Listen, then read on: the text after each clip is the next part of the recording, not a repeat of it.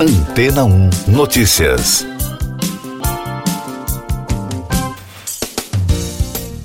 Bom dia! Os Estados Unidos aprovaram o uso da primeira vacina para abelhas. O medicamento foi projetado para evitar mortes causadas pela doença da loque americana, uma condição bacteriana conhecida por enfraquecer as colônias ao atacar larvas de abelhas. O Departamento de Agricultura dos Estados Unidos aprovou uma licença condicional para a vacina, de acordo com a empresa de biotecnologia por trás do projeto. Segundo reportagem da rede britânica BBC, a vacina pode servir como um avanço na proteção das abelhas, comentou a CEO da Daylan Animal Health, Annette Kleiser, em um comunicado. O imunizante funciona introduzindo uma versão inativa da bactéria na geleia real fornecida à rainha, cujas larvas ganham imunidade. Os Estados Unidos têm visto reduções anuais nas colônias de abelhas desde 2006, de acordo com o Departamento de Agricultura. O órgão diz que muitos fatores, às vezes, ameaçam a saúde das colmeias. Polonizadores como abelhas, pássaros e morcegos são responsáveis por cerca de um terço da produção agrícola mundial, de acordo com a Organização das Nações Unidas para Agricultura e Alimentação.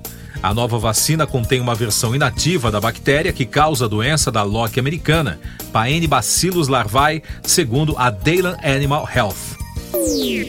Mais destaques internacionais no podcast Antena 1 Notícias, com informações das agências internacionais. A invasão de extremistas às sedes dos três poderes em Brasília ganhou destaque nas principais agências de notícias do mundo. Em muitos veículos, tanto na imprensa europeia quanto na americana, as ações terroristas no Distrito Federal foram comparadas ao ataque ao Capitólio nos Estados Unidos, que ocorreu há cerca de dois anos após a derrota do ex-presidente Donald Trump. Ainda sobre esse assunto, líderes de vários países europeus, da União Europeia, dos Estados Unidos e os presidentes dos países latino-americanos, tanto de esquerda como de direita, condenaram duramente os atos terroristas contra a democracia brasileira ocorridos no domingo. O presidente francês Emmanuel Macron disse que a vontade do povo brasileiro e das instituições democráticas deve ser respeitada. A polícia alemã prendeu um cidadão iraniano de 32 anos, suspeito de ter obtido venenos mortais para cometer um ataque de motivação islâmica, de acordo com autoridades do oeste da Alemanha. A residência do suspeito na cidade de Castrop-Rauxel foi revistada como parte da investigação, informaram o Ministério Público de Düsseldorf e a polícia local. O primeiro-ministro australiano Anthony Albanese informou que o governo está pronto para fornecer apoio aos moradores do estado da Austrália Ocidental, que foi atingida por inundações.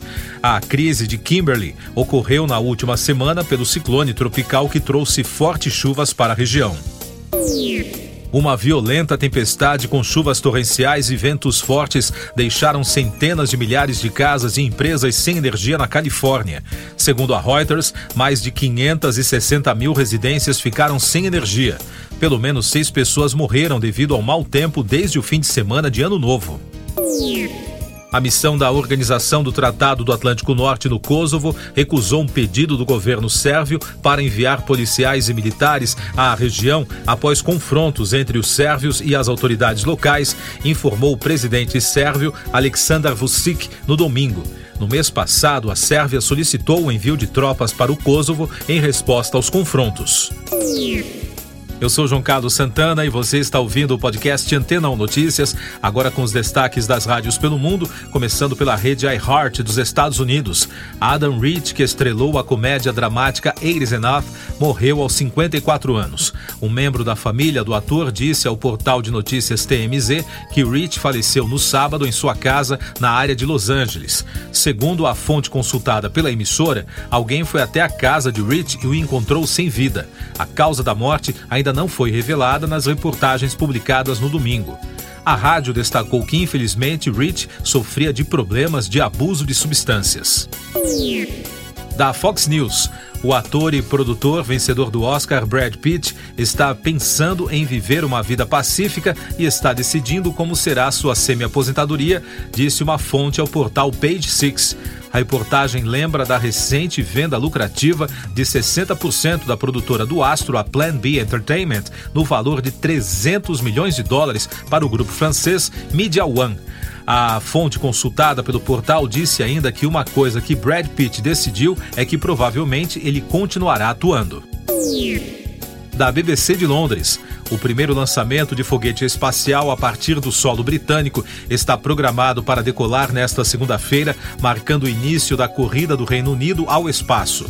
De acordo com a rádio, a ambição do governo britânico é transformar o país em um player global no espaço, desde a fabricação de satélites até a construção de foguetes e a criação de novos portos espaciais. Outro destaque da BBC: 2022 foi o ano mais quente já registrado no Reino Unido. A temperatura média anual no ano passado foi superior a 10 graus Celsius pela primeira vez, informou o Serviço Meteorológico Nacional. A temperatura média ao longo dos 12 meses foi de 10,03 graus Celsius, superando a alta histórica anterior de 2014. Isso significa que 15 dos 20 anos mais quentes já registrados no Reino Unido ocorreram neste século. Siga nossos podcasts em antena1.com.br. Este foi o resumo das notícias que foram ao ar hoje na Antena 1.